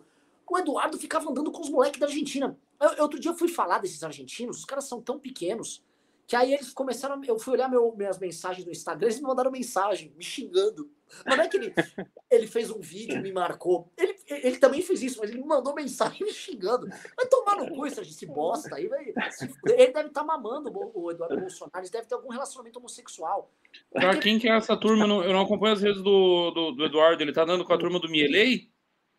Nem sei se é. É, é provavelmente, é, acho que é. Do Milley, o cabeludão. Os influenciadores pequenos, velho. Sei lá, um Instagramer de, de 20 mil seguidores. Sabe? São os caras bosta. O cara tá perdendo o tempo dele na eleição do pai dele com os caras bosta. Então eu não duvido da incrível capacidade que o Eduardo Bolsonaro tem de ficar perdendo o tempo dele completamente fuso. E o louco do Carluxo só focado lá. Tá, tá, tá, tá, tá, tá, tá. Então, eu é, acho difícil vocês Eduardo... dois superestimaram aí você, o Carluxo, e o Eduardo, o, o Bisoto, o Eduardo, cara. Eu não assim, superestimo o não. O ponto é o seguinte, para mim, cara. Se o Bolsonaro larga a mão e vai pescar junto com o Queiroz, isso é uma boa notícia para mim. Né? Sem Porque... camisa. Sem camisa, segurando o peixão. Então, isso é uma boa notícia, porque assim, cara, tem até um vídeo meu do TikTok, começou a rodar de novo que eu falo assim para uma mulher na manifestação: ah, é, falo de fundão, tal, ah, o filho do Bolsonaro, o Lula tá usando, eu xingo o Lula, falo o filho do Bolsonaro também, ela. Aí tem que perguntar pro filho dele, mas eu não voto no filho dele, meu voto é dele. As pessoas não, não, elas gostam do Jair, do Jair. Ele é a figura que é carismática, que fala igual as pessoas, todo mundo tem um tio, alguém que parece com ele. O Eduardo Bolsonaro não, ele é só tipo um, um careca, que metido a besta, deslumbrado, arrogante. Né? Os, outros, os, os outros filhos dele também. Então, se ficar a cargo dos filhos dele, então isso é uma ótima notícia para a oposição, que vai ter chance de se formar uma oposição decente. O único, o único talvez empecilho aí seja as dezenas de deputados maluquinhos eleitos pelo PL, cara. Ó, eu vou te falar na Câmara dos Deputados, o Salles vai, vai, assim, o Salles vai tentar ser líder da oposição, pode crer, porque ele vai partir da seguinte premissa: eu vou estar liderando o bloco com o maior número de deputados de oposição, e eles vão ser oposição ao Lula. Então ele vai pegar essa turma e ele, tipo, ele não é burro, o Salles não é burro, o Salles não é um idiota. Então o Salles vai tentar fazer e isso. E um detalhe importantíssimo, Renan, o, o Salles tem com ele o principal, um setor que você gostaria muito de ter conosco, que infelizmente nós não conseguimos ainda, que é o agro. O agro Sim. é Salles. O agro, o agro é ama é... os Salles. É, até porque ele foi ministro do agro. É. E... Não, Tem o Nicolas do lado, que eu não sei como é que vai ser a relação dos dois, mas o Nicolas é um fenômeno.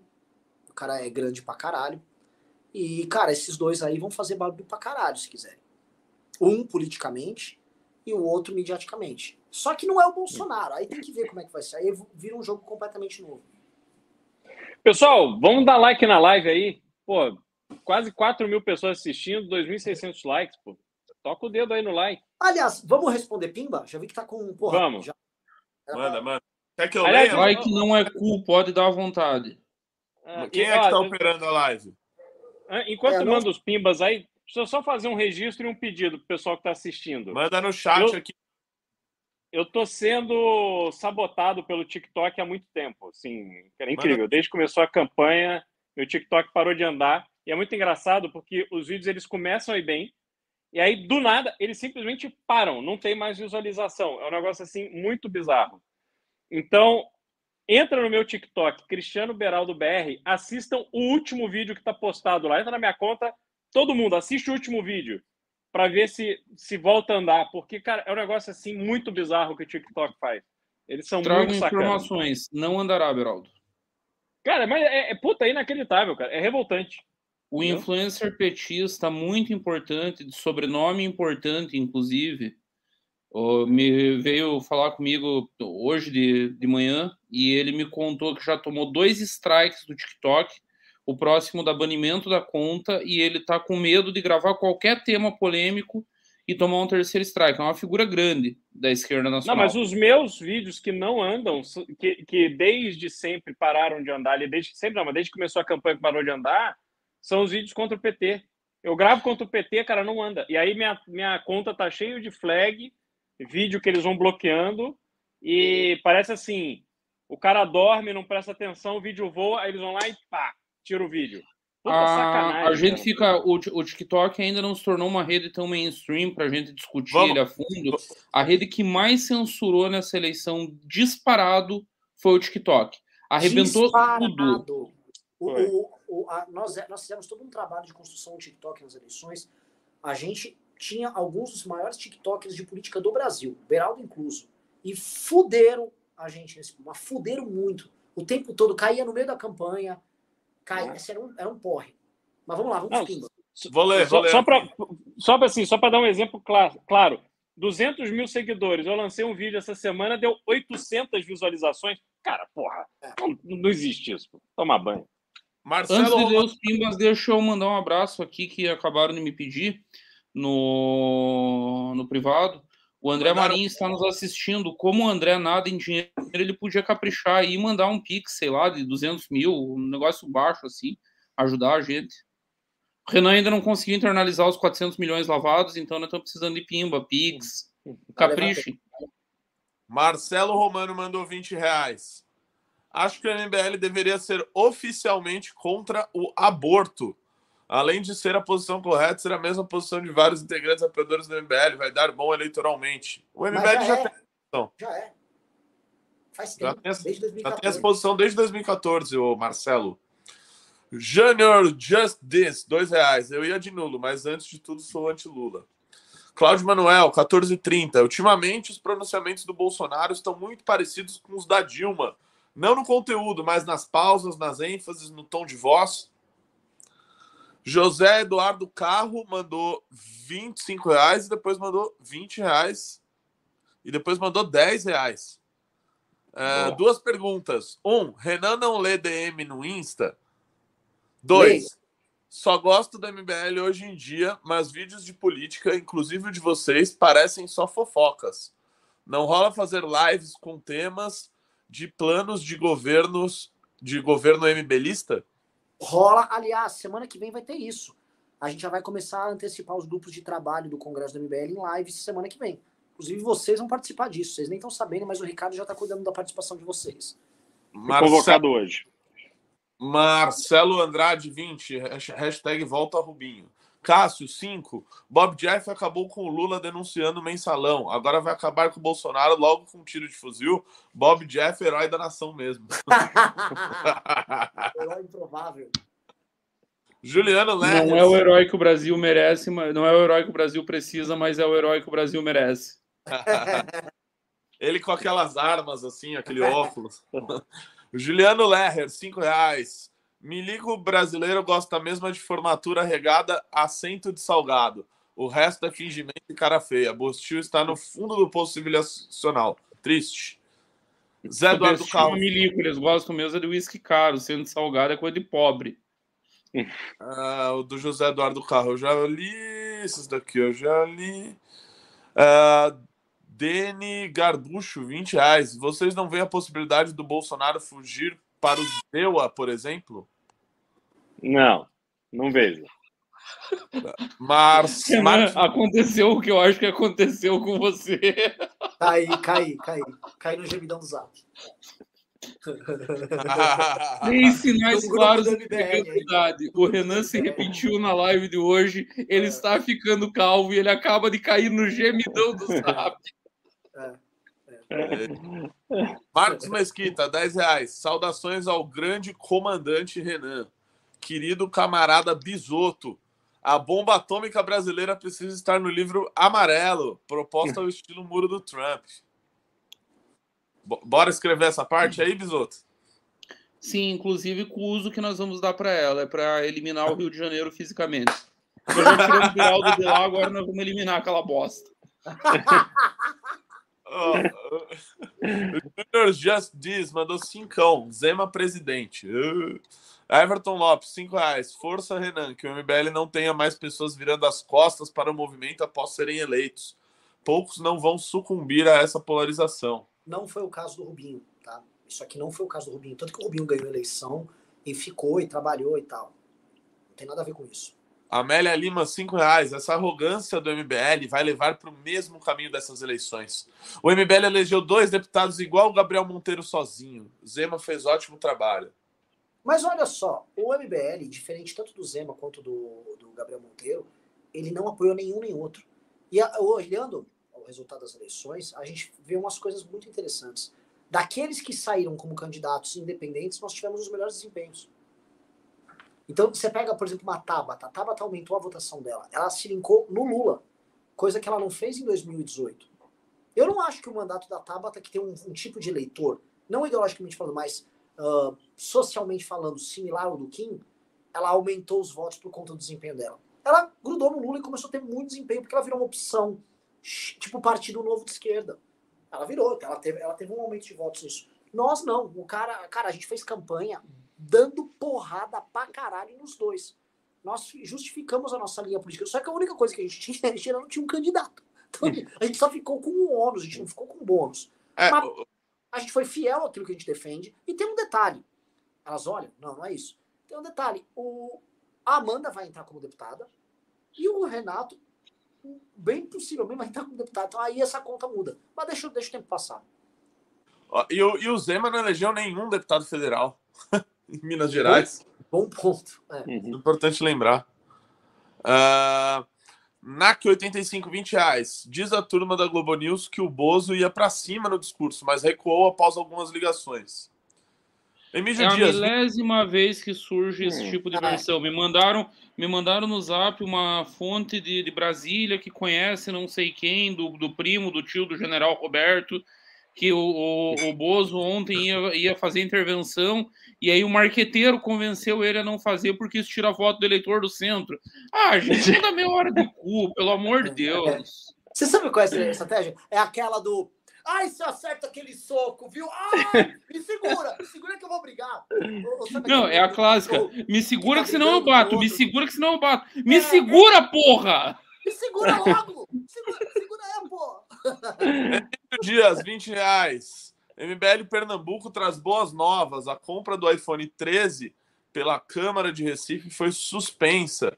Bisoto Boa! É quente. Puta núcleo, puta núcleo. Eu comprei a do MBL de Pernambuco há, há, algumas semanas e tô bem feliz. Guilherme Nobre Bernardo, 5. Nova aula para academia. A vassoura metafísica dos bolsonaristas fanáticos. eu vou fazer uma aula pro segundo ano sobre isso, já que vocês gostaram. Porque eu só, só falar um negócio, tem um vínculo com o homem cordial, tá? Essa história do brasileiro gostar de humilde. Porque a ideia do ser humilde é imaginar que você vai ter uma. O ser humilde nosso não é o humble do americano, que é, é o tipo um ato de nobreza. as pessoas veem o ato de ser humilde lá como um ato de... Aqui é como se fosse um ato que permite o convívio social numa sociedade marcada por desigualdade, contradição e violência. Porque o lance de ser humilde é igual o dono do escravo que era amigo do escravo. Que acontecia isso? O cara era escravo dele, mas ele era amigo, frequentava a casa lá, tratava de um jeito legal. O cara era humilde. Então a gente acha que a ideia de humildade é o que permite a cola social. Nossa, aqui em certa medida o Sérgio Moro de Holanda vai muito nessa linha, é o que permitiu. Até porque, por exemplo, um senhor de engenho, na base só da força, ele não tinha nem gente para controlar uma possível rebelião escravo. O tipo de relação que você precisa bater é uma relação diferente, que é a relação cordial. Então a base Gilberto nossa... Freire, Gilberto Freire desmonta a tese da violência, inclusive com base nisso. O, é. o escravo, um senhor de engenho, você levantou um excelente ponto. Tem ali mil escravos cuidando da lavoura e ele é ele, a família e o capataz. Exato. Se os escravos fossem para porrada, ele não vai matar mil escravos. Exatamente, ele não tinha condições de se proteger. E, e esse ponto que o Gilberto Freire traz é muito complicado pensar a galera do movimento negro aqui. Só que a, a ideia do, do né, a ideia dessa relação de afeto que tem, eu acho que ela permeia toda a relação brasileira. Por isso que a, a sociedade brasileira valoriza muito a humildade. Porque a única maneira, porque se você tirar essa humildade, que é uma falsidade que tem, a sociedade brasileira, com as desigualdades, os privilégios, ela se torna insuportável. Vitor Galvão Medina, 250 reais. Pô. É isso mesmo? Doe o cara ingresso. humilde, gostei dele. Parece um cara humilde.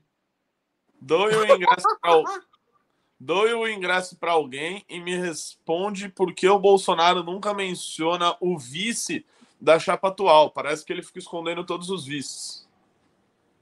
General Braga Neto.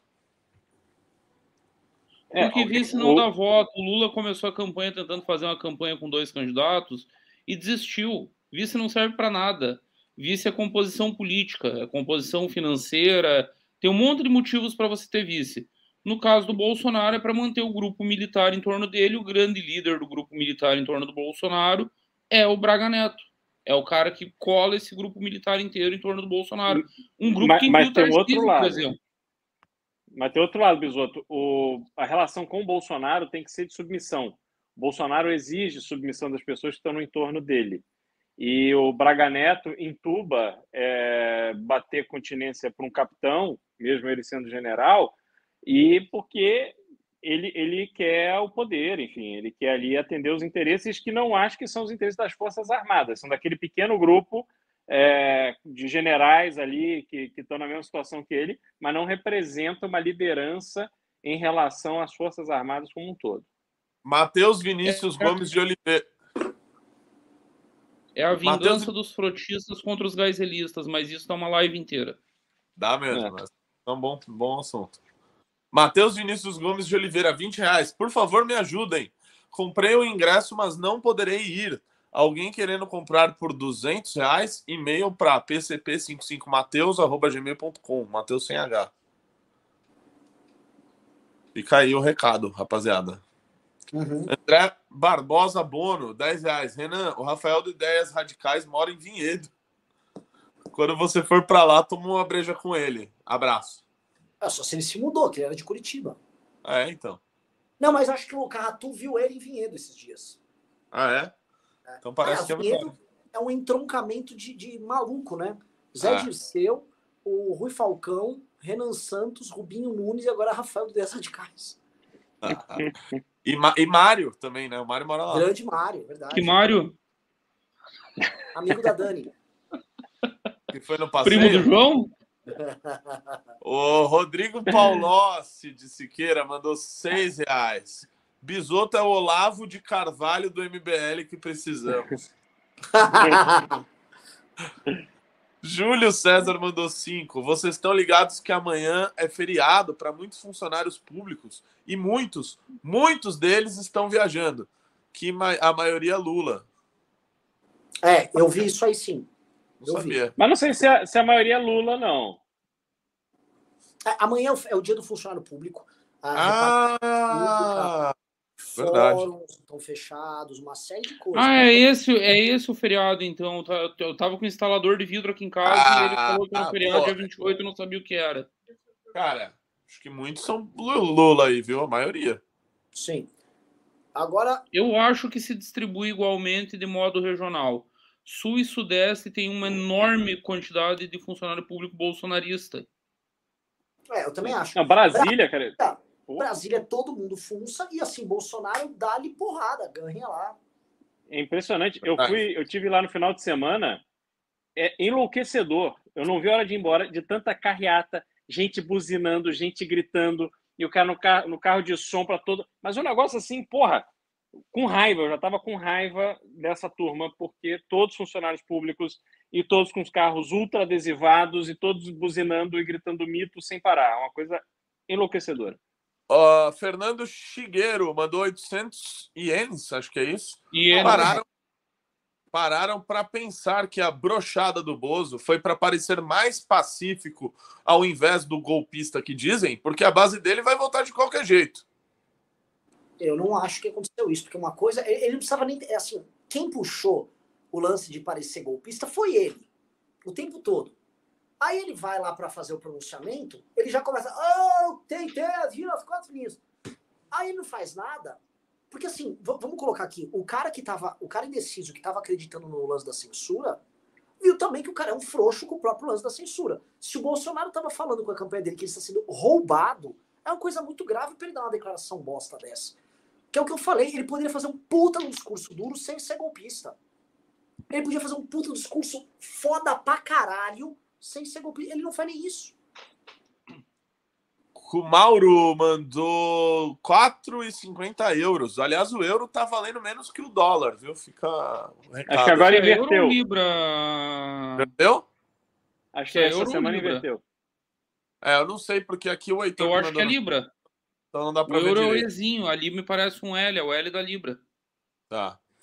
Uh, com base no que o Bisoto falou sobre o Eduardo, será que o Danilo não deve começar a polarizar já, logo após as eleições contra o PT, para pegar posição? Como é que é? Será que? Danilo não deve polarizar já, etc. Eu acho que sim. Eu acho que sim. Mas eu acho que o Danilo, assim como nós, ele tá marcando uma posição, que é uma posição muito própria.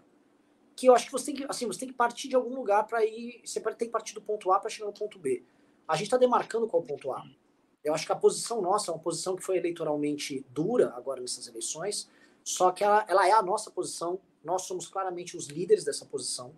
É, e, inclusive, assim, você viu isso acontecer essa semana é, para se juntar a essa posição, as pessoas entram em contato conosco.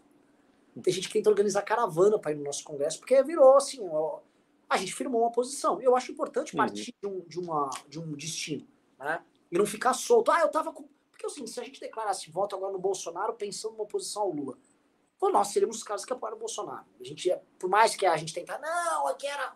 Esquece. A gente sabe como é que foi em 18. Lucas Cardoso, dois reais. Bisoto mais Alan Egami. TLC, 10 reais. Acham que o PL vai ser oposição? Quantos por cento mais ou menos do partido é bolsonarista? Cara, eu vi um levantamento de que eram 36, mas eu duvido desse levantamento. Eu acredito que sejam mais. Mas não deve passar de 50, assim. Algo do, do que tinha no PSL de 2018. Sim. Agora, só falar um negócio que alguém lembrou no Twitter, eu acho bem importante. Vocês repararam como o chefe da Casa Civil do Bolsonaro simplesmente não falou nada sobre esse problema é, das rádios? Tá quietinho. O, o, o, Lira também, que é um aliado de primeira ordem, tá quietinho. É, repararam... O Ciro deu uma declaração hoje, falando que o PP não vai estar tá com o Lula de jeito nenhum. Ele tá confia. Tá papinho do cacete. é, assim, o, o, que que eu, o que que tá para mim tá claro? Se, essa, se esses são os aliados de primeira ordem que atuam no Nordeste, no Bolsonaro, eles não trabalharam com o Bolsonaro? Se isso aconteceu? O que aconteceu? Eles falavam, nós vamos garantir a vitória do Bolsonaro aqui. Não, não trabalha. Não viram? É, né? Puta, puta papo, meu. Ó, João Pedro, 20 reais. Tamo junto, bisoteira. Viva governador Celso Ramos, Vasco. Valmir Arraes Júnior, 5. Como a MBL vai ser grande se os políticos estão usando vocês de ponte? Como fidelizar essa galera para ficar na MBL no futuro? Não, o caso do Rubinho é completamente diferente. Tem outros casos que foi isso. O caso do Rubinho foi um caso acordado mutuamente. Ele não usou a gente de forma. Não rolou isso de, ah, o Rubinho usou e saiu fora. Não teve isso. Eu não, não entrei nisso, não. Marcos É, Ro- outros foram assim, assim, na verdade a maioria foi isso. Marcos. Bom, Marcos aqui mandou 10. Pergunta sincera: Lula ganhando, onde vocês vão se enquadrar? No bolsonarismo e na direita que votou 22, vocês não vão ter espaço, na esquerda menos. Vão se juntar ao Ciro, a maioria dos nulos não engajam. Não, a gente não vai abrir a estratégia aqui para você, né? Se quer saber o que já fazer, vai pro Congresso do MBL. Eric Pereira, 20 reais. Bisoto, qual a alternativa? Muito melhor que a sua. Achei que você não ia. Extremamente que a sua. Ricardo Luiz Mazuco, 15 reais. Vocês não acham que vocês se aproximarem dos evangélicos vai repelir os apoiadores mais laicos? Não existe ninguém tão laico quanto evangélico. Só no Brasil que enfiar na cabeça que laico é sinônimo de ateu ou anti-Deus. Tem que ser um militante chato da rede social. O laicismo é uma conquista da reforma protestante. E os evangélicos são herdeiros disso. Dito isso, o corno do Renato pulou o Felipe Antônio de Oliveira, que pediu para mandar um salve para Biguaçu. e Oh, vocês verdade. não sabem o quanto Biguaçu é importante aqui na Grande Desculpa. Florianópolis. Vocês querem me derrubar? Não, não. Aí eu, aí eu realmente me, me passei. Peço desculpas a toda Sabe a qual que é o população. de gentílico Biguaçu. de quem nasce em Biguaçu, Renato? Não. São os biguaçuínos. Ah, Pronto, Eu amo Biguaçu, todos gente, por favor. A última vez que eu briguei com uma cidade pequena aqui em Santa Catarina foi por causa do Teori Zavascki, que na época do impeachment. Eu fiz um texto épico, viralizou. Foi estilo aquela minha thread de ontem com o Reinaldo. Era, o título era que o, o Teori saiu de Faxinal dos Guedes, mas Faxinal dos Guedes não saiu do Teori. Aí os caras reúnem a Câmara e votam uma moção de, de repúdio contra mim, me Repúdio? tornando uma persona non grata de, de Faxinal dos Guedes. Minha esposa ficou muito abalada e passou a chamar eles carinhosamente dos faxineiros. Ela disse que quem nasce em Faxinal dos Guedes são os faxineiros. Ah, último aqui, Daniel Henrique, 5 reais. Acreditam em um impeachment do Lula se fizer um governo ruim? Belíssima pergunta, hein? Eu acredito. Eu acho que ele vai Tá, vamos por conviver com essa partes. ameaça. Governo ruim não vai gerar impeachment. Se ele fizer a partilha do poder, se ele entregar para quem tem que entregar. Bolsonaro fez um governo medonho a maior parte do tempo. Foram dois anos de um governo absolutamente desastroso. Eu nem estou considerando a pandemia aqui. Não estou entrando no discurso pandemia. Não, não é para espalhar, e não é o, o Uno lá que defendia o fim do mundo. É um governo muito ruim. A- as relações exteriores foram entregues para lunáticos olavetes. O Ministério da Educação, que é o ministério com o maior orçamento do Brasil, foi entregado para lunáticos olavetes. O primeiro-ministro dele nem português fala direito. Ricardo Vélez Rodrigues. Segundo ministro da Educação dele, tô tentando lembrar quem que foi. Ah, era o Decotelli, aquele que mentiu sobre a formação acadêmica dele. Durou três dias no cargo. Aí o Decotelli é, é sucedido por outro lunático, completamente lunático, Abraham Weintraub. Que agora as Não, urnas eu deram a dimensão desse maluco. Decotelli, vai entrar o... Não, foi vai entrar o Decotelli. É. Vélez Rodrigues, Vai entrar o... Vélez Rodrigues, Vai- Weintraub, Decotelli. Isso. Isso. E o último, um pastor ladrão. Um cara que recebia ladrão, barra de ouro de mineiro paraense dentro do ministério. Puta que me pariu. O, o Abraham Weintraub, né? Ele teve 4 mil votos.